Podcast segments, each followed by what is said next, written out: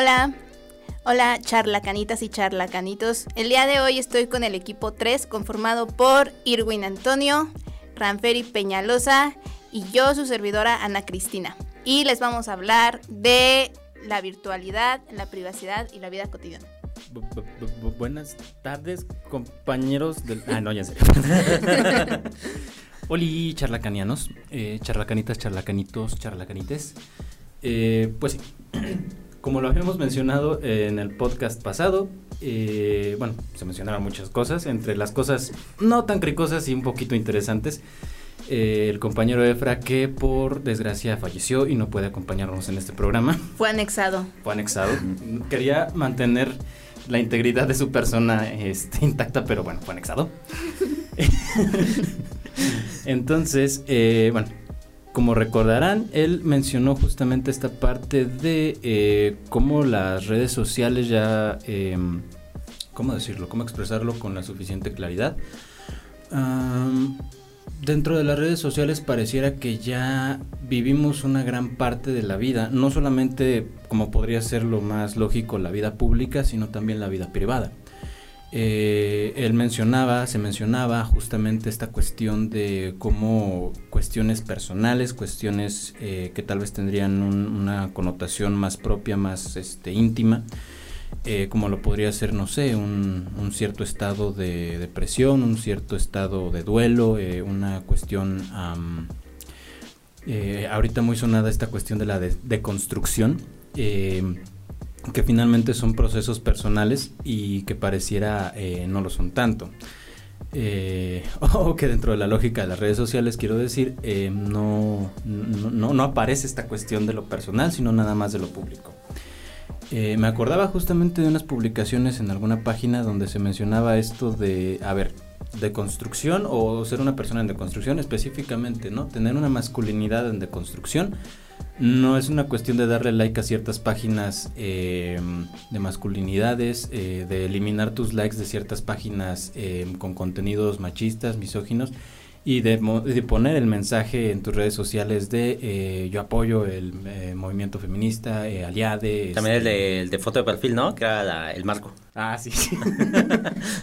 este, o sea, toda esta cuestión que, que, que, sí encaja en la cuestión de lo público, ¿no? Pero que a final de cuentas pareciera, ah, es que deconstruirse es decir que estoy deconstruido y san, mágicamente soy una eh, persona bien chida, bien pro y una posible pareja, este, manden solicitud chiquita.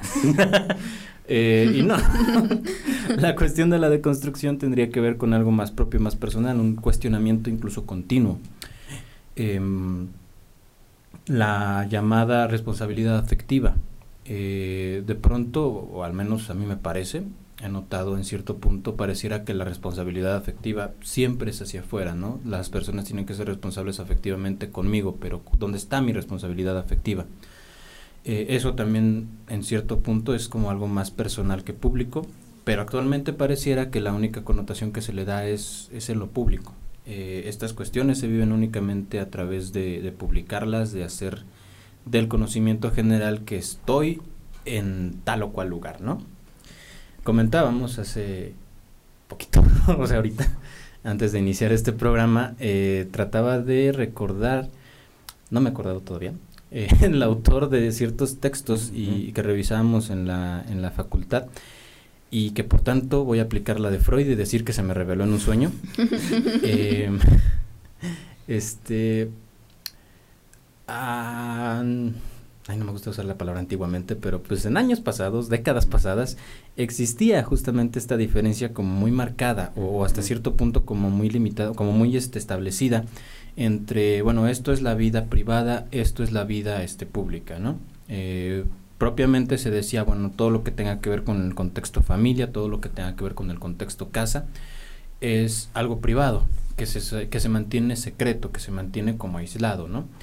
Eh, y lo público sería eh, la escuela, em, el trabajo y algunas relaciones sociales, amistades, este, compromisos sociales, em, digamos, no sé, el apoyo a algún partido o alguna ideología, algún movimiento. Pero de ahí en fuera eh, hay una cuestión que era como lo privado. Y, ese privado actualmente ya no existe.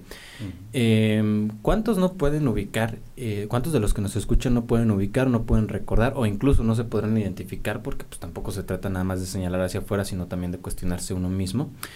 ¿Cuántas no son las cosas que día a día estamos publicando en las redes sociales, no? Este, desde la típica tal vez, o la cuestión de, no, pues hoy me levanté temprano porque vine a hacer un trámite al IMSS, este, o primer día de universidad, este, primer día en un nuevo trabajo, este, desayunando en el trabajo, este, eh, este meme que me gusta mucho del tipo que publica este amo mi taza y publicación siguiente se rompió mi taza. ah, sí. ah, la amo. y que yo también he publicado mi taza de café en, y se cae. en Facebook. Y se cae. Y se cae. y Ana Cristina la tiró. y bueno, esta, esta cuestión justamente, ¿no? Es em, pareciera que ya está muy desdibujado el límite. Digamos que antes era como algo fácil de interpretar el no, esto es tuyo, esto es propio, privado, personal, y esto es lo que sí puedes eh, hacer público. Pero ahora ya no, ahora resulta, eh, en cierto sentido, se ha, se ha hecho chiste, se ha hecho meme, eh, se ha hecho burla de este tipo de actitudes, pero también cuántos no recordamos o cuántos no podemos identificar el si no lo publicas en una red social, entonces no pasó, ¿no? Si no haces pública una relación, entonces dicha relación no existe. Si no haces públicas las fotos que tomaste en el campamento tal o cuando tuviste tu titulación o cuando fuiste a Six Flags, entonces eso no pasó. Eh, incluso tal vez cuestiones como subirte al tren del mame de algunas series o películas o cualquier tipo de cosa, ¿no?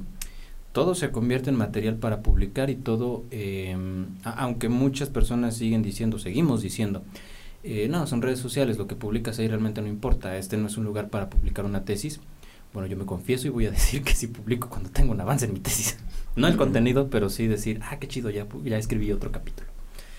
Eh, como haciendo eh, toda nuestra vida, hacer registro de toda nuestra vida dentro de las redes sociales. Bueno, no sé, es lo que me saltaba la, a la mente la vez pasada que platicábamos el tema. No sé tú, Ranferi, ¿qué, qué opines? Ah, justamente, de hecho, por, por, los cambios que ha habido, pues me parece cambios culturales y de la forma simbólica en el que ya se, se observan, ¿no? Por ejemplo, esas actitudes sobre la, la vida privada que se pasa a ser pública en sí de hecho, pues hasta es algo que ahorita estaba pensando, ¿no? Que hasta es medio sketchy que alguien como que tenga, no tenga en sus redes sociales, ¿no? Ni fotos ni nada así. Es como, por ejemplo, si tienes algún amigo o algo parecido que no tiene foto de perfil, que nunca sube nada así, te quedas como de que, pues, ¿qué escondes, no? De, eh, eh, hecho, eso se vuelve raro, ¿no? O sea, ya no piensas como que, ah, es una persona que le importa mucho su privacidad o está muy así, no, no te quedas como de que, oye, pues como que... Cuenta fake. Ajá, es una cuenta fake, ¿no? Ajá, eh, puede ser un catfish porque te quedas como de que, ¿por qué, por qué no subes fotos, no? Porque esto así. Este... Y pues justamente, como dices, ¿no? Eso como de si no tomas una foto, si no haces eso, parecía que no pasó, ¿no? Así como de que realmente como cuentas extintas, ¿no? Y también, de hecho ya se lleva hasta tal punto que no es como muy fuera de lo común que hay gente que hasta pague para, por ejemplo, que sus fotos de Instagram tenga más este relevancia, ¿no? Que lo que ves como una foto con 20 mil likes y es una cuenta como con 400 seguidores solo por el estilo, ¿no? Que sabes como que le que estuvieron así metiendo dinero porque también, o sea, de, ahí puedes sacar un trabajo, ¿no? O sea, también eh, hasta lo que son muchos los, los, streamers y todas esas cosas que está pues muy de moda pues hoy en día. Pues también ya se está un punto, ¿no? Lo haces desde tu casa, pero también pones una cámara donde pues se ve tu cuarto, ¿no? Así como eh, esta parte de la privacidad. De hecho, también pasa mucho ahorita como... Creo que la virtualidad nos lleva mucho a eso, por también la forma en que nos conectamos actualmente porque pasa mucho con el Zoom, ¿no? Con las tomas de las clases así, pues era como, pues uno prendía la cámara y pues luego estabas en tu cuarto, estabas o en la cocina o así, pues la gente veía tu casa, así, algo que pues usualmente de otra manera pues nadie tendría como que digamos acceso a, pues en sí, pues a esas fotos o, a, esos videos, ¿no? O, bueno, ¿no? A, a, ver ese lugar. Pero pues ya pasa a ser hasta algo reglamentario, ¿no? Depende tu cámara pues para ver que estás ahí, ¿no? porque pues realmente no, eh, no, se acepta, por ejemplo, el hecho de que, de, ah, pues puedes mantenerla apagada y así, o sea, de, de tan buena manera. Pero de todas maneras, este, siempre viene con sus cambios. No creo que haya como que satanizar este tipo de cosas tampoco. así como de que no, pues nunca sube nada de esto y así. Pero también habría que pensar, pues, hasta qué punto ya, digamos, este, pues controla, ¿no? Esto. Eh, algo que les mencionaba antes de, iniciar el, esta de la psicolisa era que pues también eh, eh, esta mm, paradoja, ¿no? Que por ejemplo, por una parte se nos dice mucho como que no, pues hay que ser independientes, hay que estar como que nuestra vida así como privada y todo eso, pero al mismo tiempo pues eh, está esta condependencia pues de todas las redes sociales donde usualmente tenemos que subir todo esto pues para la mirada pues de, de alguien más, ¿no? Es como decir, como si subes una foto y no tuvo likes, pues obviamente te vas a sentir mal, ¿no? O sea, vas a sentir como que, como si no tuviera amigos, ¿no? Cuando pues puede que la gente, puede que a otras personas no les interese eso, ¿no? O sea, no te dan like, no, no significa como que no quieran ser tus amigos, ¿no? O no les interese tu amistad o por el estilo, ¿no? Hay gente que hoy en día pues, no les gusta mucho usar redes sociales, que hasta hay gente que ni las tiene porque les quita mucho tiempo, porque sienten que podrían estar haciendo otras cosas eh, en su vida y así. Y pues siendo honestos, pues también en las partes negativas, uh, uno de mis mayores temores, uh, ahorita pueden decir cada uno el suyo, es que se me enciendan en vivo mientras tengo el celular en el baño. o sea, imagínate, es como de que estás así, sentado en la taza y que de repente no te des cuenta y están en vivo. Siento que es como de los terrores modernos que tengo con eso. Y que en hackeé, no sé, como que la, como pasar en Black Mirror, que te hackeen la, la cámara de la lab y que te estén viendo, ¿no? Así como, aunque no estés haciendo nada, muy creepy, ¿no? Eso. Y, no sé. El, sentirte observado, creo. Es como de, pues, no estoy haciendo nada malo, pero no quiero que me observen. Tal vez solamente estoy leyendo mis mangas de Sakura Card Captors. no, juzguen.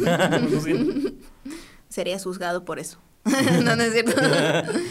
Este, sí, y justo hablando del tema pensé, hay que hacer un hashtag Fuerza Efraín en el anexo, donde quiera que estés, aprovechando que estamos hablando de la virtualidad. Porque no sabemos a qué anexo te metes, o si siquiera era un anexo, de verdad. Todos somos Efraín. Este, sí, pues estoy de acuerdo con mucho de lo que plantean ustedes, o sea, mmm, creo que la virtualidad nos trajo a nuevas formas de crear lazo con el otro. Y tiene sus pros y sus contras, ¿no? O sea, digamos, hay mayor facilidad de estar en contacto con otros. Eh, es imposible que, que, uno diga como es que no te pude ver o no te pude mandar un mensaje o algo así porque tenemos acceso a todo eso 24/7. Bueno, los privilegiados, aclaro. Ajá, sí, ajá. Eh, pero sí, se desdibuja esto y no solo en cuestión de la privacidad, como comentaban eh, en pues esto de que qué miedo que te vean en el baño, ¿no? Sino también, por ejemplo, en los trabajos, o sea, ya puedes estar como puedes estar disponible 24/7, pues en las empresas esperan que efectivamente estés disponible 24/7. O las relaciones con tus amigos, con tu familia o de pareja, ajá, sí. Y entonces, no sé, se vuelve problemático. Creo que aún es muy pronto como para poder hablar de las consecuencias, todas las consecuencias que esto podría traer, pero sí me atrevo a decir que una de ellas es la angustia de cuando el otro no está y esto que mencionaban de la mirada constante del otro, ¿saben? pero bueno, no sé, también me pongo a pensar que qué caso tiene como cuestionar los lazos que se crean desde la virtualidad, de acuerdo a lo que ya conocemos antes, que es pues el cuerpo a cuerpo. Más bien creo que habría que esperar a ver de qué maneras podemos generar lazo o, o qué oportunidades tenemos de, pues sí, estar con otros. Y entonces ahora sí construir cosas nuevas sin dejar de cuestionar todo eso. No sé, me parece que hay muchas cosas que todavía podemos esperar, porque pues mucho se está desarrollando aún, como lo del metaverso, que me asusta. Ese es mi miedo. Hablando de... terreno en el metaverso ya. Ya, ya compré mi terrenito, me compró con bitcoins. Un metro cuadrado en el metaverso. Tengo mi casa de Infonavit. sí, una cocinita chiquita, pero bueno, ahí está su humilde hogar cuando estén en el metaverso y no tengan dónde dormir. Seremos roomies en el metaverso. Y no sé, bueno, eso es lo que pensaba un poco ahorita escuchándolos, pensando en Efra que no está presente. Fuerza Efra. Fuerza Efra. Sí, sí, este, bueno, ahorita que hablaban, bueno, justo eso creo que sí, ¿no? Importante y sí también, ¿no? Como no simplemente satanizar todo y decir, este, en mis tiempos no era así. sí. Porque no, abuelo, váyase a dormir. Y yo voy después. Bueno, se entiende, ustedes ya son abuelos. es lo que voy, es lo que voy. yo ya, lo sé. Viejo. ya lo sé, marico, ya sé. Por eso. Este, pero esta parte, ¿no? Justamente de la relación distinta que se puede establecer. La semana pasada justamente estaba viendo un video de Javier Altozano, no sé si lo ubican, este tipo que hace como análisis de bandas sonoras, músicas, estilos musicales, Mm. este, épocas y todo esto. Ah, muy chido su contenido, honestamente. Y bueno, eh, dedicó un video eh, a hablar justamente de una, ¿cómo se dice? Una polémica, un asunto que hubo en cuanto a los contratos de los artistas. Kanye West estaba eh, acusando a las discográficas de enriquecerse con el trabajo de los artistas. Eh, no sé quiénes estén al tanto de la situación de Taylor Swift que está regrabando sus discos, eh, sus tres, cuatro discos primeros. Y bueno, eh, sin entrar en ese detalle, pues ah, vayan y busquen el video de Javier Altozano y luego regresan. Pero la, lo que voy y lo que menciona justamente este hombre también es esta parte en la que dices, bueno, pues esa relación que podemos establecer con, con, con las personas, o dígase un artista, la relación que puede establecer, o la relación, o la manera de hacer llegar su trabajo a, a, otros, ya no necesita de estos intermediarios, tal vez, o, tanto. Eh, esta cuestión de eh, convertirse en un artista, este, romperla en internet, este, componer o publicar un hit, eh, de, de, ahí justamente, o sea, del hecho de las redes sociales ya hace innecesario esta parte de los intermediarios y hace más directo el poder contactar con la gente y, que la gente pueda contactar contigo.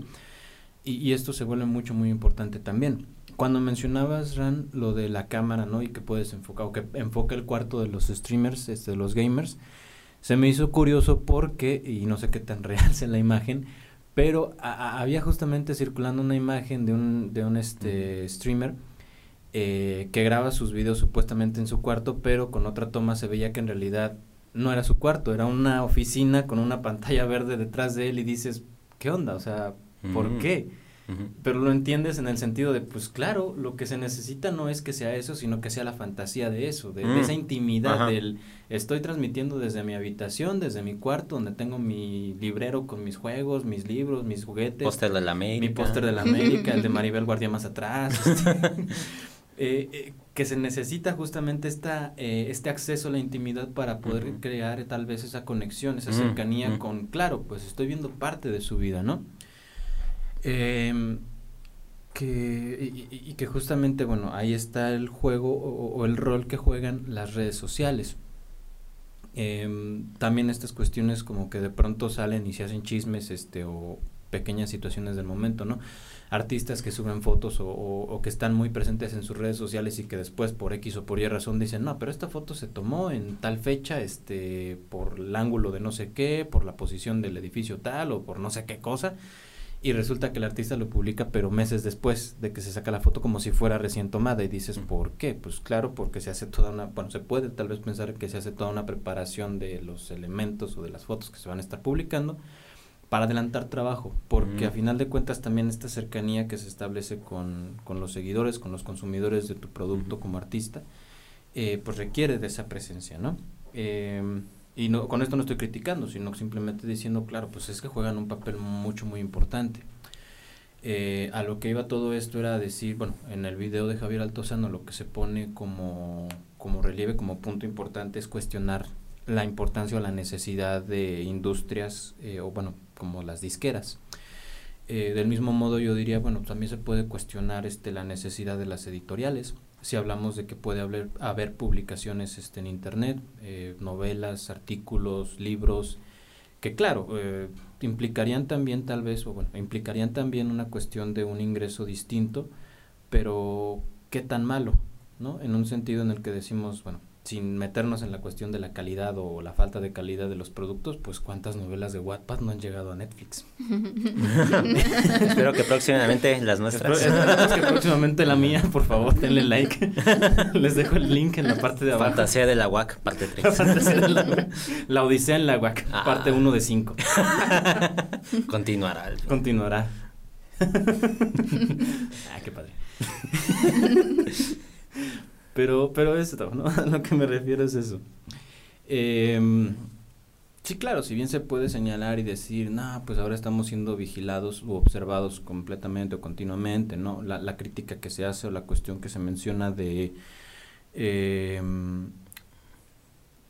eh, que antes se pensaba en la cuestión como del panóptico eh, o en la cuestión como del gran hermano, como esa imposición que te iba a vigilar, pero que ahora resulta y dices, pues no, o sea, tú mismo compartes tu ubicación todo el tiempo, tú mismo publicas tus fotos todo el tiempo, tú mismo dices lo que estás haciendo cuando cambias de trabajo, cuando inicias un nuevo proyecto, una nueva relación, o sea, la vigilancia la pones tú sobre ti eh, ok, un punto negativo, pero el punto positivo justamente esta cuestión de la cercanía, de la posibilidad de la comunicación, este, de que finalmente pues es un cambio en la, en la manera de relacionarnos y que tal vez entonces el punto malo no sería en sí el uso de las redes sociales, sino establecer un uso correcto de las mismas. No se trata de que después de este podcast todos eliminemos nuestra cuenta de Facebook o borremos nuestro WhatsApp, porque igual, ¿no? La cuestión del trabajo. Eh, algo que, bueno, como ya he mencionado infinidad de veces, trabajo en una escuela, y algo de lo que revisaba justamente con los alumnos de quinto y sexto semestre a respecto de orientación vocacional, pues es esta parte de tus redes sociales pueden convertirse en una herramienta tanto positiva como negativa en cuanto tú vayas a pedir trabajo. Eh, desde los aspectos como más, digamos, eh, obvios en el sentido de, bueno, tú quieres ser fotógrafo o tatuador profesional, pues claro, una cuenta de Instagram para que vayas subiendo tus trabajos continuamente y que la gente vea cómo lo haces y, se convenzan de ahí de que haces un buen trabajo. O cuestiones como me platicaba un compañero, un psicólogo laboral, que para que uno de los filtros para contratar personas suele ser eh, investigar tus redes. Eh, tus redes personales, no tus redes profesionales, y ver qué es lo que publicas. Y como justamente en estas redes se publica, no sé, eh, tu cambio de trabajo, cuántos trabajos has tenido en un periodo de cinco años, o que el fin de semana pasado ya no fuiste a trabajar porque te pusiste pedo y tú mismo lo publicaste, pues es como de ahí se convierten en razones para decir, ¿sabes qué? Pues no eres alguien que nos interese. O por el contrario, tal vez pueda ser, ¿sabes qué? Eres alguien que nos, que nos interesa, que nos importa. Eh, que bueno, esto no es nuevo por, si queríamos, por si querían decir este, ah, pinche Facebook ahora me afectas también en el trabajo. No, de hecho esto no es nuevo. Eh, la vida privada ha tenido que ver con la vida laboral desde siempre. Eh, bueno, no desde siempre, pero sí desde hace mucho tiempo. Igualmente este amigo comentaba que para los, eh, ¿cómo se dice? Eh, en las entrevistas laborales o en esta parte como para, en los filtros para una contratación, se hacen preguntas del tipo ¿qué edad tienes? Bueno, o sea, en, los requisitos del trabajo, por ejemplo, ¿no? Te dicen de tal edad a tal edad, este, escolaridad tal, eh, y a veces en una entrevista de trabajo te pueden hacer preguntas del tipo ¿estás casado o, no? ¿no? ¿Por qué? No es nada más para echar el chisme. Eh, que te pregunten en un trabajo si estás casado o si tienes hijos es una manera de tener un poquito más de seguridad de este güey no me va a tirar la chamba en cualquier momento porque hay personas que dependen de él. Este otro está chavo, este acaba de recién salir de la universidad y no tiene ninguna responsabilidad, pues entonces a él no le va a costar nada dejar el trabajo en un mes si se consigue algo mejor o en dos meses si le sale un viaje a no sé dónde, o sea, le va a dar igual. Eh, la vida privada sí tiene que ver con estas cuestiones, ¿no? Em, y, y, bueno, ahí hay una mezcolanza en la que también creo que un punto importante sería decir, bueno, qué tanto es vida privada, qué tanto es vida pública y qué tanto lo fue siempre. Eh, cuando mencionaban también esto, ya para terminar porque hablo mucho, este, la parte de la comunicación y cómo sí, ¿no? Em, se vuelve algo como muy obligado a veces, este, estar presente por el hecho de que puedes, pero que ahí cabría la, la mención de decir, bueno, pues el hecho de poder comunicarme siempre o todo el tiempo o en cualquier momento, no, no implica el tener que hacerlo. Eh, pero ahí hay una cuestión que se juega de, ah, ¿por qué no quieres contestarme? ¿Por qué no quieres hablar? ¿Que ya no me amas? Dime lindura. Dime lindura. 24-7. 24-7. Sí, pues obviamente eso nos afecta y es como que algo que también, eh, pues vemos esta ah, función creadora de la palabra, como por ejemplo este lo que de, lo que siempre decimos no vemos poner cómo estos eh, signos de amores se van haciendo pues a veces a través también de las redes sociales no ya habíamos comentado como red flags no y, pero también salieron las green flags o sea también es como de que ah, ahí quédate no aunque pues uno podría decir como que no pues a mí me vale eso pero de todas maneras te termina afectando, ¿no? Porque pues es como de que, no, pues a mí me vale que, que no me contesten y así, pero imagínate si todo el tiempo están diciendo como, te están así diciendo, diciendo como de que no, pues es que si te ignora esa persona, es como de que no, pues yo, yo no andaré con alguien así, no sé por qué estás así, pues realmente se te mete la cabeza, ¿no? Que es como de que hay la pregunta, ¿no? De, ¿realmente le importa a esta persona? ¿Realmente le, le importa lo suficiente? Y pues uno quiere como que esta muestra, ¿no? De, de amor, así como de que, pues esta demanda, ¿no? De que es otra vez y otra vez, otra vez, como de que de, oye, pues, ¿por qué me contestas así? Que a veces diríamos como que, no, es que necesitas que tener una... un control emocional muy fuerte y todo eso y así, ¿no? Pero pues siento que aquí no se basa como solo en autocontrol, podríamos decir, este, sino también repensar desde dónde nos viene pues esa, esa sensación, ¿no? O sea, porque mi hipótesis es que viene desde algo ya construido simbólicamente, ¿no? O sea, que no es algo que sientes y vas a sentir toda la vida y solo tienes que apretar así los brazos y con todas tus ganas y decir, pues ya, ya no siento nada, ¿no? Sino más bien justamente es como lo que hablamos de, igual, de, de, de estilo de, de construcción, por así decirlo eh, que pues sí, usualmente está mal planteado, o sea, la deconstrucción usualmente era usada pues para los textos, pero si estamos planteando que ah, hay un registro simbólico, este, entonces también podría reconfigurarse. De hecho, es algo muy interesante y algo que había notado entre uh, un paralelismo entre un libro de Castañeda del 2009 de epistemología feminista y en ese habla sobre eh, la episteme feminista postmoderna donde hablaban sobre la polivalencia de los conceptos, ¿no? De justamente en este término de, construcción de los conceptos, justamente a... pues bueno, ¿no? Para esta transformación habría que ver pues justamente esto, ¿no? el, el, falso engaño de que las palabras designan una sola cosa y es un, eh, digamos, un, un, significado estable que no ha cambiado, ¿no? Pero se ve a través de los tiempos como va cambiando. Y mucho pensaría como que eso es algo muy obvio, pero realmente no lo es, ¿no? Con toda esta gente que parece como este White Nights de la RAE diciendo, es que así no funciona el lenguaje y así, cuando todos lo destrozamos cada vez que hablamos, ¿no? Siendo sincero, pues cada vez que hablamos destrozamos el lenguaje, pero así funciona el lenguaje, ¿no? O sea, realmente el lenguaje no es algo fijo que debería de ser así así, sino también que la RAE se inventó pues no hace un pocos siglos, ¿no? O sea, para tener como digamos esta ley de escritura pero que también, seamos sinceros, cuando escribimos así de rápido en WhatsApp, pues, cometemos mil y un errores, ¿no? O sea, yo no uso la primera el signo de, de, de admiración y de pregunta, pues porque... eso es un signo de psicosis, güey. pedo con mis enemigos imaginarios, ¿no? este, no, pues por ejemplo, lo hacemos como a cada rato, pero pues realmente está esta falsa sensación de que no lo hacemos, ¿no? De que estamos usando el lenguaje como debería de ser y nos peleamos, ¿no? Porque están cambiando las generaciones y así. Y pues bueno, este paralelismo de lo que hablaba era con del concepto de significante en Lacan, ¿no? O sea, como justamente un significante no se significa a sí mismo, ¿no? No significa nada en sí mismo, sino a través de otro significante. Y no es algo que se vaya así hacia el infinito, sino podemos ver como que es una cadena, digamos, covariante, pues cerrada, ¿no? O sea, y el que esté cerrada no significa que, digamos, como de que no sea incambiable o de que haya una completitud por el tema del teorema de la incompletitud de Godel. Este, justamente donde no puede haber como una completitud matemática, pues, de ningún sentido. Y pues bueno, por ejemplo, de ahí pues podemos ver como que todos estos estilos de, de construcción de estos conceptos que vamos asimilando, pues van cambiando de sentido, de polivalencia y así. Y pues justamente, ¿no? Eh, así regresando todo el tópico hacia lo anterior, pues sí, ¿no? Obviamente que alguien puede pensarlo, ¿no? ¿Cómo vivíamos antes del Internet, ¿no? O sea, si la audiencia es lo suficientemente joven, todavía seguramente se acuerdan cómo era a lo mejor una tarde sin Internet. Muchos dirán a lo mejor pues con cable, ¿no? O sea, con televisión o algo así. Pero pues hasta funciona de manera distinta, ¿no? O sea, ve ahorita cómo funciona Netflix, ¿no? Es como escoges el programa, lo pones, lo ves. Pero a veces también, antes eso hubiera sido como, no, yo, yo de niños hubiera sido algo revolucionario porque tenías que esperar este días para que pasaran el episodio que a ti te gustara. De Betty la Fea. Ajá, de Betty la Fea. Así como que ahí viene la de la escena de los meseros y así. Sí.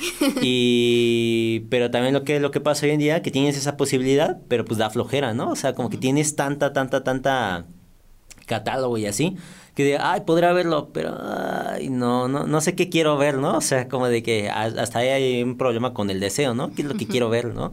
¿Qué es lo que quiero poner acá? Que también esa inmediatez, pues cambia, ¿no? Digamos que un poco la configuración de, pues de cómo funciona todo eso, ¿no? Porque, bueno, también podemos este, decir mil y una cosas malas sobre eh, los amores posmodernos, así como de cada vez que ya no son como antes y no sé qué, y así, ya no dan cartas, este, que se tardaban semanas. o que se perdían o le llegaban a alguien más y ya te tenías que casar con la vecina, pues, ni modo, ¿no? O sea, con gajes de los Se iban al gabacho, ya no volvían. Ah, y ya cómo te comunicabas. Sí. Este, de, hecho, esta transmisión es desde el Gabacho. Nos fuimos y ya no volveremos. Y este, pues sí, más o menos. Perdí la línea, pero a ver. a-. Cristina, rescátame. No, yo no vine aquí a dar respuestas. Yo vine a hacer preguntas y a sacar mis delirios conspiranoicos. Porque chica traigo muchos. Este, escuchando a Edwin. eh, escuchando a Edwin, pensaba en algo que que todo lo que, o sea, porque hemos estado hablando acerca de las relaciones, de los trabajos, eh, de la presencia o la ausencia del otro, etcétera. Pero si algo hacen las redes sociales es que lo capitalizan, hermano. Mm. Entonces, todo eso está siendo capitalizado y, por ejemplo, eso que mencionaba Irwin, em, de las disqueras, pues sí, podemos, de hecho, sí, parecen ya irrelevantes, pero la música va a seguir siendo capitalizada y el trabajo de los artistas va a seguir siendo capitalizado, eh, las relaciones amorosas en redes sociales, pues también posteas una foto y en automático entra todo este sistema capitalista. Entonces, los movimientos sociales, ¿qué pasa, por ejemplo, con el feminismo? Muchas empresas lo toman y se lo apropian y lo venden. Entonces, no sé, me parece que es un punto, por ejemplo, a criticar.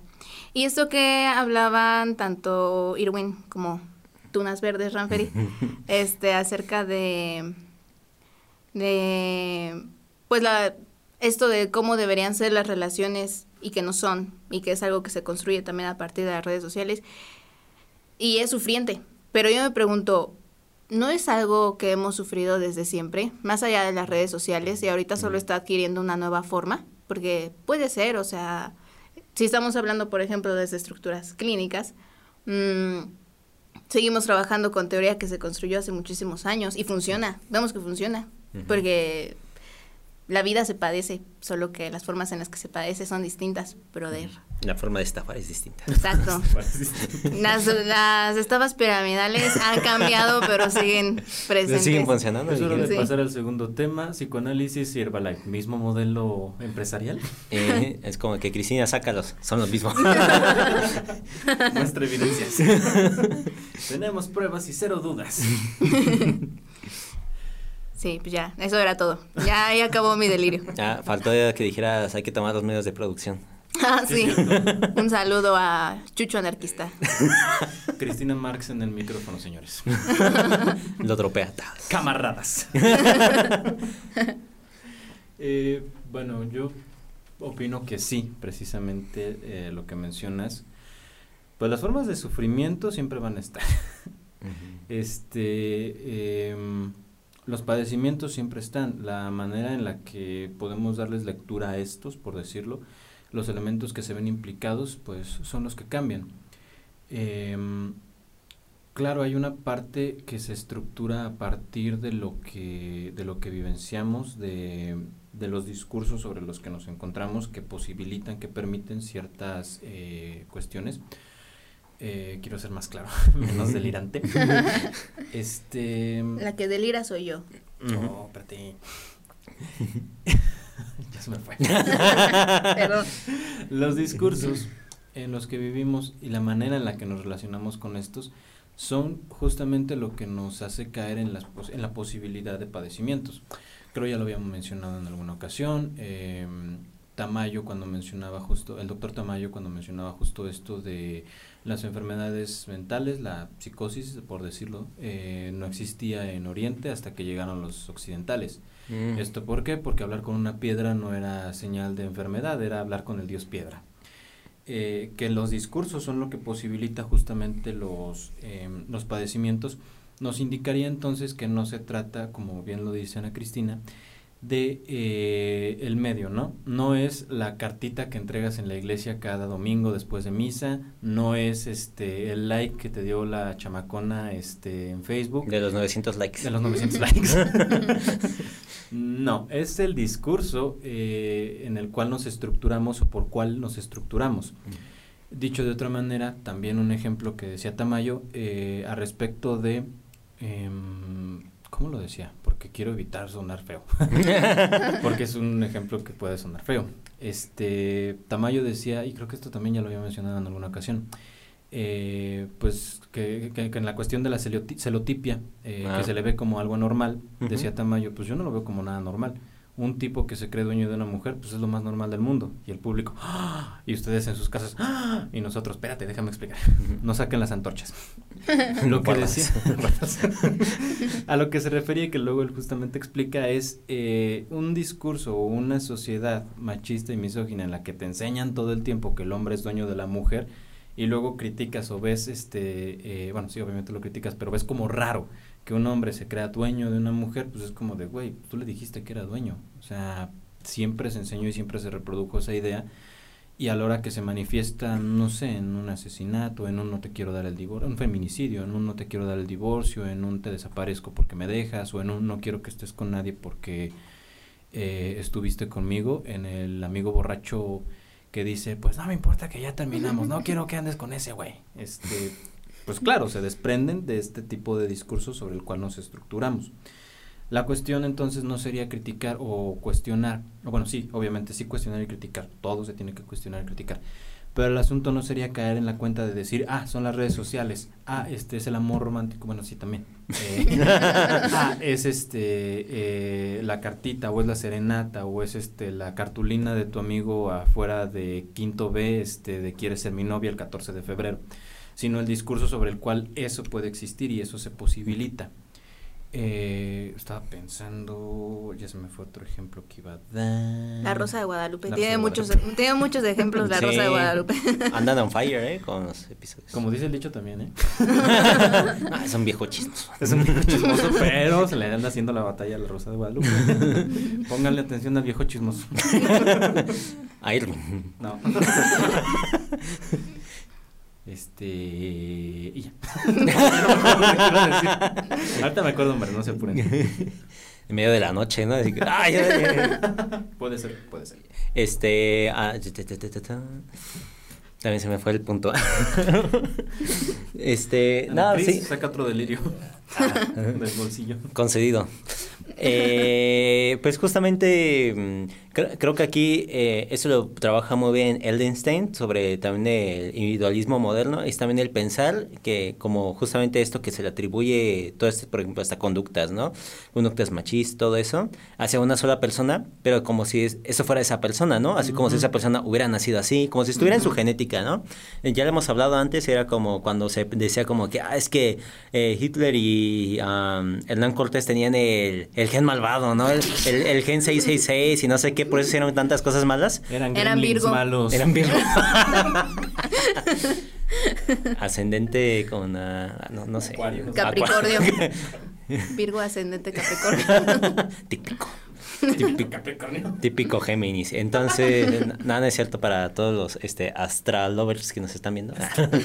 eh, pero obviamente luego te, te, quedas viendo y es como de que, pues bueno, ¿no? O sea, Cristóbal Colón fue un mucho peor persona, ¿no? Y nadie anda diciendo que tenía gen malvado y él sí directamente lo cortaba las manos a los... A, a los nativos, no, de hecho también tenía como su manejo de prostitución de nativas como de 12 años y pues te quedas como de que no manches, ¿no? Y todavía había estatuas de, de ese vato. Este, pero todo el hate se iba hacia Hernán Cortés, ¿no? Nada, no defendía de nada, tampoco no se crean. este, pero también con Hitler te quedas como que, bueno, ¿no? Tantos soldados, tantos asesinatos, pero que también había de, de todas las demás áreas, ¿no? O sea, en Estados Unidos también tuvieron sus campos de concentración para asiáticos, este, en Japón tuvieron como eh, todos esos experimentos horribles que con, con chinos que agarraban y así, o sea... Vean la película del Imperio del Sol Naciente. Ajá. se ven justamente estas cosas. Creo que serán cadáveres reales ahí, ¿no? Sí, usaron cadáveres muy, reales. Muy heavy son. y no, no, está, está fuerte de ver, pero te quedas como que pues, son cosas que suceden así en el mundo, ¿no? Pero ahí es donde nos quedamos como, como, como digo, ¿no? Esto es algo que ya ha trabajado Ellenstein en... En, uh, no, no acuerdo en qué videos, pero pueden encontrar en YouTube sobre sus trabajos sobre el posmodernismo y sobre um, individualismo moderno. Y es justamente sobre esta creencia de pensar que justamente no está dentro de la persona, ¿no? Como que es que esa persona es eso y nunca va a cambiar, nunca va a hacer esto. Pero por ejemplo, si lo pensamos más así como de un tema de discurso, de cómo estos discursos pueden cambiar, se puede cambiar todo esto, pues te quedas como que obviamente también puede cambiar como el sentir de la persona sobre eso, sus conductas y todo lo demás, ¿no? Y no se trata solamente de eh, de controlar tus instintos, como a veces se ponen en estas películas, ¿no? Que es como de que ah, un asesino siempre va a volver a asesinar. ¿Por qué? Es su instinto de asesino y no sé qué. Y es como que, ah, se aguantan y después tengo que matar a un gato o algo así, ¿no? Si te gusta el color azul, es de asesinos. Y pues, la, Hay gua- un la guac es que azul. lo explica. a, a ver, al que inventó la guac, a ver. este, Las entonces... cortinas son azules, ¿eh? Estoy sintiendo impulsos asesinos en este momento. Y luego en controles. Guarda ese cuchillo. Y, por ejemplo, pero justamente, y pues bueno, ¿no? Se nos puede achacar así como de que no, pues es que no están viendo desde el lado pues genético y así, así. Pero hay que recordar también que por lo menos cualquier genetista serio no te puede decir que eso es como que todo, ¿no? De hecho, tiene más influencia el ambiente que en sí que lo que traes. Y pues por ejemplo también, eh, como mencionan otros que neurocientíficos, ah, ya se me olvidó el nombre, eh, no me lo estoy inventando, lo juro. Tal vez lo soñé. Eh, y es que justamente esa parte genética es más que la suma, ¿no? Es como que digamos que es como si tuvieras cada una de las partecitas que tienen una pequeña influencia sobre, digamos, el temperamento, pero como una gestal es más de la suma de todo eso, ¿no? Que puede decir como que sí, si tiene cierta re- relación, a lo mejor es como cuando dice, no, hoy me paré de malas, ¿no? Es como que obviamente si estoy muy irritable, situaciones que me parezcan usualmente no irritables me pueden parecer ahorita, ¿no? Pero eso no significa que lo sea todo o que está siempre en ti, ¿no? Eh, y siento que justamente esto hay que tenerlo muy claro, ¿no? Que es como cuando se dice como de que mm, esos trabajos, ¿no? Como de que el hombre podría deconstruirse, el hombre podría hacer eso. Pues sí, sí podría hacerlo, ¿no? Pero no es una cosa de un día para otro. O sea, justamente hay que ir justamente hasta estos significados culturales que se presentan, por ejemplo, de que qué es para mí una mujer, qué para mí, qué es para mí una relación y qué es para mí también ser hombre, ¿no? Pero justamente ¿por qué? Porque se piensa que ser hombre es ser hombre siempre y que lo ha sido siempre. Y no, o sea, esto ha cambiado a través de, de los años, con los siglos y también el hecho de ser mujer, o sea, el hecho de la posición de la mujer ha estado cambiando. O sea, todas las reivindicaciones actuales nos han dirigido hacia eso, ¿no? Antes como que decías que se pensaba, ¿no? Ah, la mujer debe estar en la casa y eso no se veía como algo machista, hasta se veía como algo romántico. Y es algo que las mujeres exigían porque hasta parecía que era como un derecho, ¿no? Decir como yo necesito estabilidad. Pero hay un cambio cultural y entonces eso también cambia, ¿no? Que también ahor- ahorita, por ejemplo, si alguien dijera eso, pues eh, es algo muy machista, ¿no? Que a tener en cuenta. Pero también hay que tener en cuenta así como de decir como que bueno, ¿no? O sea, si a mí me parece algo normal, pues este pensar por qué es normal para mí, ¿no? O sea, cuáles son todas las implicaciones. Por eso siempre hay que ser como que muy críticos con todo lo que eh, vamos soltando y diciendo, porque por más que seamos deconstruidos, por más que seamos las mejores personas y así, en cinco años les aseguro que lo que digamos va a tener algo de machista y algo de ah, que no va a ser políticamente correcto. ¿Por qué? Porque van a surgir nuevas cosas, ¿no? Y no es porque, ah, se están inventando nuevas cosas, no, o sea, así pasa, o sea, surgen cosas que están fuera de nuestro control, ¿no? Así como la lengua está fuera de nuestro control, eso está fuera de nuestro control, ¿no? No podemos decir como que cuáles van a ser los cambios de aquí a cinco años y cómo, cómo se va a dirigir, ¿no? O sea, e- es un proceso muy difícil, pero pues también, que también siento que pues, se puede ver desde otras perspectivas para no cerrarnos siempre en el de que es que eres tú y toda la cosa es tuya, ¿no? Cuando podemos decir, pues eso habla a través de esa persona, ¿no? Es el ejercicio inconsciente de ese saber que está ahí culturalmente, ¿no? Sí, creo que tienes mucha razón en lo que dices. Pero te voy a refutar, no, no es cierto. no, no es cierto. Yo de quitándole el micrófono. y robándole el cable, ¿no? Arrojándome por la ventana. Se acabó el programa. Nos vamos. Falta una hora. Hasta la próxima. No, este, de hecho con lo que decías me hizo pensar como un punto, un, un punto un poco de conclusión, ¿no? De, pues entonces no es ni el medio ni nada de eso, sino es el discurso. es el discurso y sí, se critican los medios porque los medios pues mm, sostienen ese discurso, pero me parece que lo que hay que hacer crítica entonces son todos los discursos que, que pues se están presentando y que están cambiando. Mm, y por otro lado, y creo que eso ya lo había platicado contigo. De sí, hay discurso, pero también donde queda eh, el sujeto, ¿sabes? O sea, ese único que puede no estar dentro de ese discurso y que se va a sentir de todas formas perseguido por él, ¿sabes? Mm, creo que me perdió. No, o sea, sí, por ejemplo, eso que yo te decía, Ajá. como, Justifica tu comentario, muchachita. Justifica tu mamá. cállate, no eres- aunque seas profe, no eres mi profe. Óyeme. ¿Podrías replantearlo? Ajá, o sea, por ejemplo, eh, yo siendo mujer han Ajá. salido muchos discursos alrededor de lo que es ser mujer Ajá. Y hay cosas que encuentro en mí que no forman parte de Mm. ninguno de ellos. ¿Cómo hago frente a eso? ¿Entiendes? Y siento sí, sí. que eso pasa en, no sé, le puede pasar a cualquier sujeto, porque hay algo que es únicamente de sujeto y que no aplica para los demás sujetos. Que a veces también eh, pasa como con los temas de la psicología, ¿no? Cuando alguien no quiere ir, se queda como, ¿cómo? eh, eh, bueno, no, palabras de mi papá, ¿cómo ese cabrón va a saber de- sobre mí?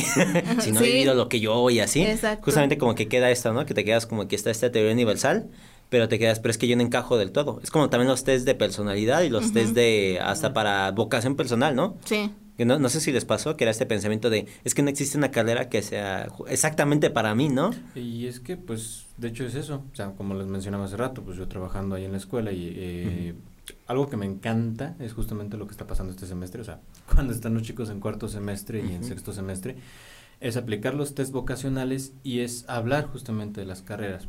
En cuarto semestre es aplicar los test vocacionales para darles un papel, un resultado a los chicos que muchas veces los decepcionan.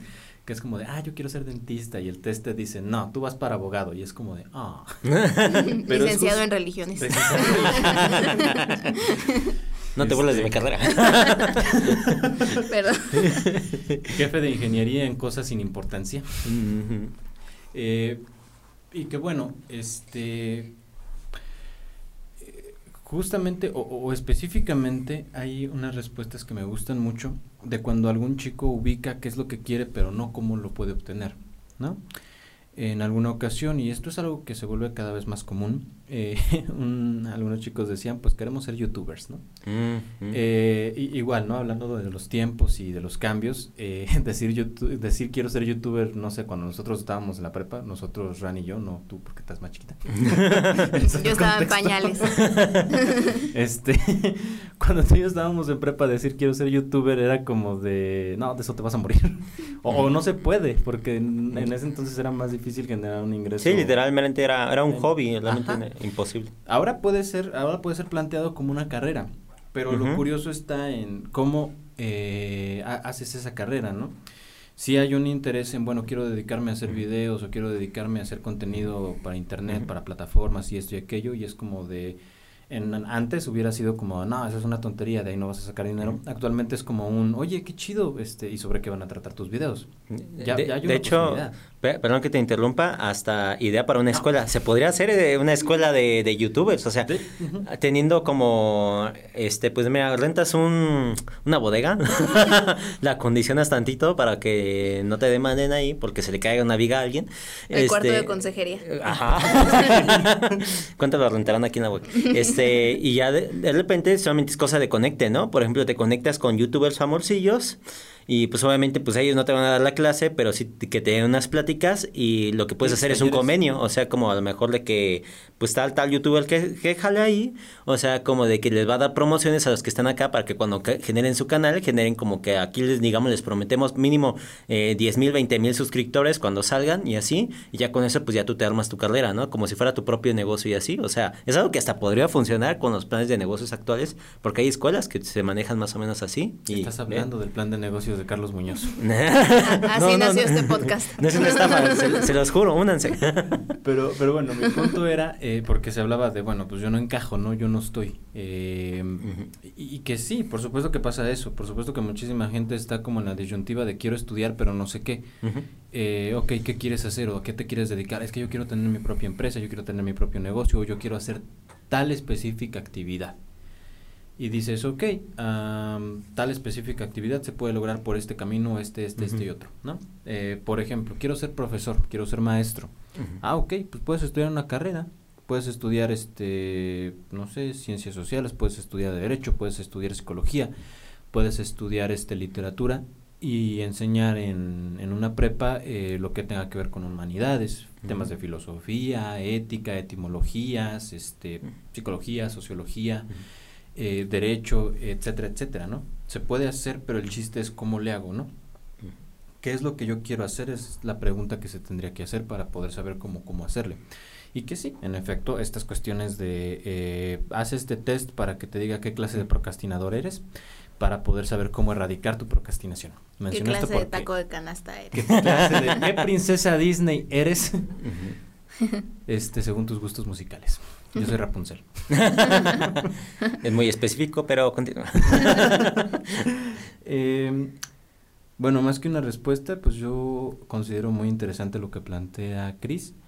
Eh, y sí, ciertamente, ¿no? Esta parte de lo que no encaja dentro de un marco teórico, lo que no está tomado mm, dentro mm. de una estructura clínica, eh, lo que no va acorde a cierto discurso, ¿no? Porque igualmente existen estos discursos y estas, eh, no sé, ¿no? Dentro de lo políticamente correcto, que uno puede decir estoy de acuerdo con esto, pero no estoy del todo seguro con esto otro, eh, y se convierten en extremos, ¿no? O totalmente tienes que estar dentro de un discurso, o totalmente eres este una persona retrógrada, o esto o aquello, eh, o, o, que no ha cuestionado sus, ¿cómo se dice esto? Sus privilegios, o que no ha cuestionado su posición.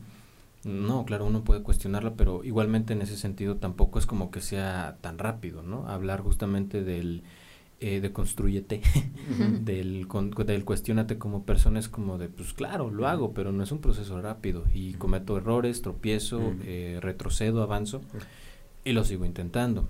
¿Por qué? Porque pues sigue habiendo discursos y los discursos siguen evolucionando, también decía Ran. Eh, no es como que una cosa sea una cosa inamovible eh, siempre y eternamente y pues en esas nos estamos intentando eh, mover, desempeñar y sobrevivir de alguna forma. Carajo. Este, bueno, Irwin ya este, se come esas dos groserías del día. ah, no. Vipe en la siguiente. Vipe en la siguiente media hora. este, sí, pues por ejemplo, esto que dices como que son procesos difíciles, pues como cualquier terapia, ¿no? O sea, uno luego piensa como de que, ay, en uno o dos días ya estoy bien. Y hasta es algo que a veces, ¿no? Muchos luego ponen también en sus redes sociales, ¿no? De, ay, ya estoy yendo a terapia, o ya, estoy, ya soy mejor persona, ¿no? Así. que de, de, nuevo, si lo hacen, no está mal, o sea, sigan haciendo, no me hagan caso. este, pero más bien aquí el tema, pues es como que, pues bueno, ¿no? Más bien como de, sí estar haciendo los trabajos. Eh, mi problemática a veces luego también como con cosas que se manejan, es a veces como también la publicidad que le dan, pero a veces como que pueden llegar a ser dañinas, ¿no? Es cuando, por ejemplo, meten, por ejemplo, ah, con este, de, de género, eh, digamos, no de cualquier cosa, pero luego como con cosas de, de, de, degenerados.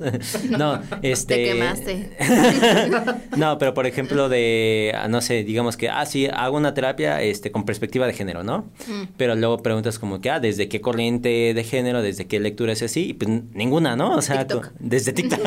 y pudiera ser, ¿no? Que es como que, no, pero desde mi experiencia, tratando tal, tal, tal, sí, pero ¿cómo, digamos, formalizas tu experiencia? ¿Cómo es eso? Mi problemática ahí es más bien como que meterlo como medio de publicidad y no más bien como pues algo formal, ¿no? Algo como de que pues bueno, estás haciendo un trabajo este honrado para hacer todo esto. Pero pues este luego por ejemplo cuando sí revisas como de que pues desde dónde lo agarran así, pues está como que muy falto, ¿no? Pues lo la llamada perspectiva de género que entra en cualquier maldito propuesta, este institución o lugar, espacio y que te quedas como de cómo, o sea, ¿no? Presentación de vamos a abrir el espacio tal o vamos a abrir la institución tal o vamos a implementar en tal lugar eh, un, eh, ¿cómo se dice este? Una, este renovación de las maneras de dirigirse con perspectiva de género, ¿no? Y de perspectiva de género nomás tiene esa palabra, porque en todo lo demás no alcanza. Ese probable, ese problema que solo tiene, tiene, la palabra y justamente aquí la crítica no es como de que ah que ya se no, debería de usarse en todos los ámbitos y lugares porque pues es como algo ya exigible en la actualidad que todos este las bases de humanidades tengan esta perspectiva de género, ¿no? Pero obviamente aquí la problemática es que tiene que hacerlo desde una manera más formal, ¿no? más arraigada. O sea, es como lo que también la crítica que luego le pongo al psicoanálisis cuando quiere ser solamente que desde la clínica, ¿no? Que es como de que, oye, ¿de dónde sacaste esto para intervenir así? Sí, no, no, es que atendí a dos personas. O, ah, es que así me atendieron a mí. Y es como que, pues sí, pero ¿y, y eso qué? O sea, ¿cómo lo contrastas? ¿Cómo lo expones con los demás? No, no, es que tienes que vivirlo para. Es como de que, pues, o sea, pues, que, que eres un monje tibetano, así como para vivir la experiencia de no hablar 20 años para alcanzar el nivel Tienes que subirte un cerro o algo así. es como de que no, o sea, hay que tener pues este más formalismo en todo eso, y más que nada si lo estás vendiendo como algo de salud mental, de algo oficial y así, como dicen como que pues si lo vas a hacer en tu tiempo libre como un hobby y no te consideras un experto en el tema, pues está bien, ¿no? No hay ningún problema. Pero si te colocas así, como el que sabe y no sabes nada, pues bueno, ¿no? También ahí siento que es algo más de ética, ¿no? Así como de que de no esforzarse. Y pues obviamente todos nos equivocamos y así puede que no todos sean como expertos así, ni nosotros somos expertos en el tema y nos aventamos a hablarlo. ok, ok. Pero. ah, chale, no todos son pseudocientíficos como yo aquí. este. ¿Todos falsificaron sus títulos? sí, sí, ya me acuerdo. Pero siento que ahí sí debería de haber más como formalismo y ética, ¿no? de estos trabajos. Como cuando luego se critican, como luego también le, de, las nuevas propuestas, ¿no? Que es como de bio... Uh, este siempre se me olvida la, la palabra. De, de estos que ya según usan este a ciencia cuántica para... ¿Bioneuromagnetismo acaso? Ajá, eso de biomagnetismo. Ajá, algo así, la verdad no, no recuerdo muy bien, me dio mucho cringe. No sé, me lo acabo de inventar en este momento. Bueno, sí, hay un biomagnetismo, no, no nos funen. Es que el problema es justamente ese, ¿no? Que uno puede decir, me acabo de inventar el biomagnetismo psicoanalítico, pero, güey, puede haber alguien que sí lo utilice. Que lo esté trabajando. Se lo inventó y ahora lo, lo utiliza. Eh. Se lo checaleó de aquí. Irwin. Ve, ve, certificado antes de que se esté en vivo para igual y... de ahí sacas algo de dinero. No, no es cierto, no, no lo hagan. Este, pero... Ah, biodecodificación, sí, ah. biodecodificación. Este, hagan de cuenta, este, no sé mucho de ese tema, pero este, póngalo en cualquier página, te va a decir que pues, es una pseudociencia, ¿no? Y que para muchos este, no funciona así. El tema es que es como esta biodefinición cuántica de las neuronas, ¿no? Pero el tema es que, bueno, según los expertos, no alcanza, pues, ¿no? O sea, como de que la parte cuántica no tiene mucha interferencia con la parte neuronal. O al menos es así, o sea, no hay nuevos así, no hay nuevos, digamos, estudios que no sé, que lo comprueben, por así decirlo, y si no hay nada que lo compruebe, pues obviamente está muy sketchy, ¿no? Por el momento. Pero el problema es que te lo venden como neuronal, ¿no? Y es la palabra de hoy en día, neuronal. O sea, si pones a cualquier cosa neuronal también, pues ya vende, ¿no? Es como, um, aunque hay unas que sí con base científica que están como la nueva, uh, los nuevos metacognitivos conductuales de Adrian Wells, creo que fue el que puso la propuesta, que es muy interesante, ¿no? Porque justamente la propuesta es como de que... Uh, es como el pensamiento, no el pensamiento en sí mismo, sino más bien el pensamiento en correlación con todos los demás, que nos recuerda un poquito la cadena significante, si me lo preguntan a mí, este, pero ah, desde ahí podremos meter hasta otras cosas, eh, pero es muy interesante eso, pero cómo te lo venden eso también, en las escuelas que he visto cómo lo promocionan, con evidencia científica, te lo ponen gigante, todo científicamente comprobado. sí. Y de hecho es algo muy curioso porque este, algo que se, nos criticaban mucho, ¿no? Desde los cognitivos era, ah, esto sí tiene evidencias científicas, pero sale esta nueva que dice, pero nosotros tenemos evidencias más científicas que la tuya, ¿no? Entonces es como que está el valor. Entonces se me, se me hizo chistoso, la verdad. Es como que te tratan de vender un detergente avalado por laboratorio sí, es que este mata el 99.999 de las bacterias y el tuyo el 99.98. O sea, ¿qué, pasó, papi? Eh? bueno, ¿tú qué opinas, Chris? ¿Cómo es? Este, me, agrada lo que plantea, sí. Me parece que estás nuevamente en lo correcto, aunque me duele decirlo. Pero me parece que sí. Mm, sí, lo de hoy es lo científicamente comprobado y que se vende en internet, nuevamente en las redes sociales y entonces ahora todo el mundo es como, oh, sí, científicamente comprobado y no está comprobado por nadie, o sea, iba a decir una grosería, pero me contuve a tiempo. Este, nadie lo tiene comprobado y aún así lo venden y que, ah, sí, la alineación de chakras, que porque ah. la ciencia dice que no sé qué y la ciencia no dijo nada. ¿O no han visto esos memes de Albert Einstein diciendo frases espirituales? Es un poco eso. Y la gente lo cree. Lo porque sí, lo comparte y entonces se empieza a malinformar todo el mundo, como lo de la vacuna de COVID, por ejemplo. Mm. Y que otra vez llegamos a las redes sociales y la importancia que tienen estas. Ajá. Yo soy antivacunas, ¿eh? Ahorita vamos a discutir. Mío. Oye, este es un programa familiar, no puedes decir eso aquí. Lo siento. Era mi grosería de día. Ya estuvo suave. Perdonen la palabrota. Pero ya estuvo suave, Te me vas de bolón ping-pong. La importancia de las redes sociales otra vez aquí resalta, porque pareciera que es un punto en el que si bien uno puede decir este bueno aquí no voy a publicar este el gran descubrimiento científico de la década eh, un gran sector cree honestamente que sí y que ahí se van a publicar las cosas más importantes serias o, relevantes no recuerda esta película este no mires arriba que platicamos ah, sí, está muy buena. Está chistosa. está buena me gustó mucho. Este, en la que efectivamente la, ¿cómo se dice? Las opiniones, y esto me lo estoy chacaleando de otro podcast, las opiniones dejan de ser opiniones y se convierten en verdades absolutas. Es decir, eh, si yo digo que las vacunas no sirven y lo publico en redes sociales, eso me da una especie de sentimiento de inmunidad hacia el COVID. Es más, si yo digo que no existe el COVID, obtengo, al parecer. Porque aparte la gente te adjudica un saber, eres psicólogo. No, y esa, también, ¿no? el, lugar del sujeto supuesto saber y que no es lo mismo decir una cosa como el loquito del pueblo que decirla eh, como el psicólogo del pueblo, aunque nada más hay una diferencia de cuatro años entre esas dos personas. son la misma persona, son yo. una persona pero reanexado. Cambiado y mira. me corté las greñas. y bueno, yo ya me deprimí. no comentar. me deprimí. Una disculpa. bueno, ya. Es como que saque, no sé, eh, las cabomas de emergencia, ¿no? Justamente para este momento. O sea, primo, 3312. Nadie escuchó el podcast. Saca el whisky de la derrota. Escucharon el podcast. Saca el whisky de la victoria. Hoy sí, mismo whisky. Hoy sí llegamos a las dos visitas, señores. A los dos likes. A los dos likes. Y son de nosotros. Pero esta vez no es ninguno de mi tía.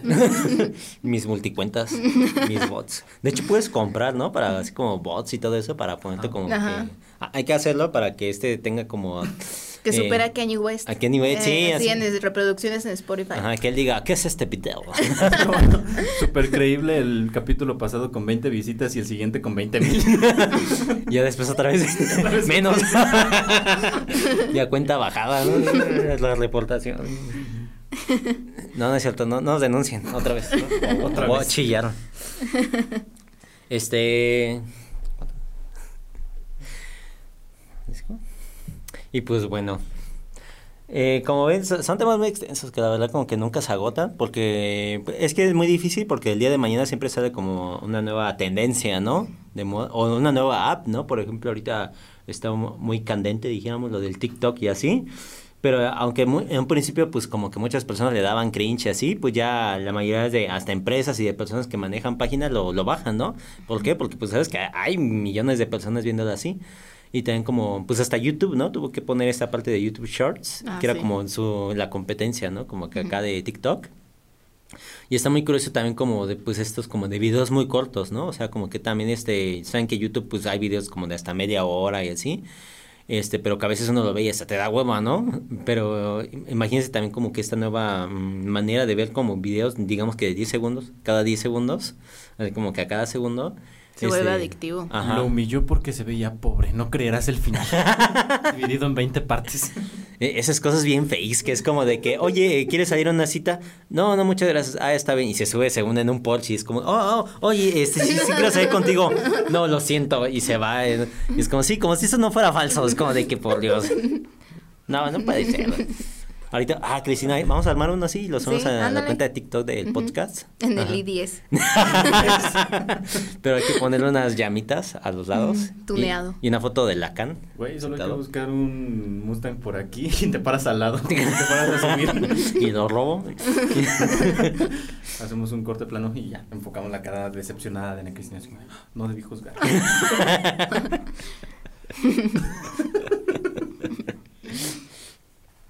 Ah, esas tendencias de videos como la extinta Badabun, ¿no? ¿Se acuerdan de...? Qué oso. Tú grababas eso, ¿verdad? Yo salí en te, de... te vieron el teléfono a ti. ajá, en el de enamorándonos. No puede ser, Natalia, ¿cómo es posible? ¿Quién es Juan Mecánico? No, no es cierto, para ella ser al revés, ¿no? Eh, para, para los hombres es Juan Mecánico, y pero las mujeres como usualmente guardan como estilista, ¿no? Ah, sí, estilista Lourdes, no puedes. Te amo. ¿Por qué estilista Lourdes este no sé, tiene la misma foto que mi carnal? No sé, Cris, algo que tengas. yo solo estoy hablando de tonterías ya. Mm, pues si tú estás hablando de tonterías, yo voy a empezar a decir cosas peores. Dale, sí. No, en realidad ya se me secó el cerebro. lo exprimí todo. La poca inteligencia que me quedaba ya la exprimí. Le exprimí en mi primer comentario y ya no salió más. Sí, el alcohol acabó conmigo. No beban. No beban, no acabarán como Efra. Bueno, las risas no faltaron. Efra, donde quiera que estés, te mandamos fuerza y buenos pensamientos. Que la fuerza te acompañe, Efra. De hecho, aquí a las 8, quien quiera acompañarnos para ir a liberarlo, vamos a tirar las puertas. Vamos a jalarlas con el I-10. una cadena. Ustedes desde su casa nos siguen con una cadena de oraciones. De oración. Todos somos Efra. Todos somos Efra. Fuerza Y Efra. si no vuelves, no te preocupes. Ya te reemplacé.